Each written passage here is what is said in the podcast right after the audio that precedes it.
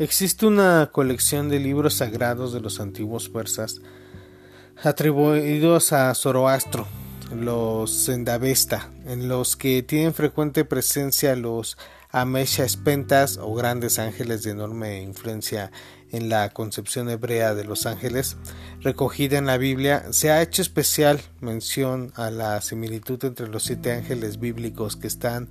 en pie ante Dios y los Amesha Espenta del Sandavesta, pero estos no son sino seres abstractos a quienes el dios Aura Mazda, a quien se representa como un anciano dotado de de alas no recomienda misiones importantes como la Biblia. Mazda es mucho más que un ángel ya que en el zoroastraísmo se le considera creador del mundo.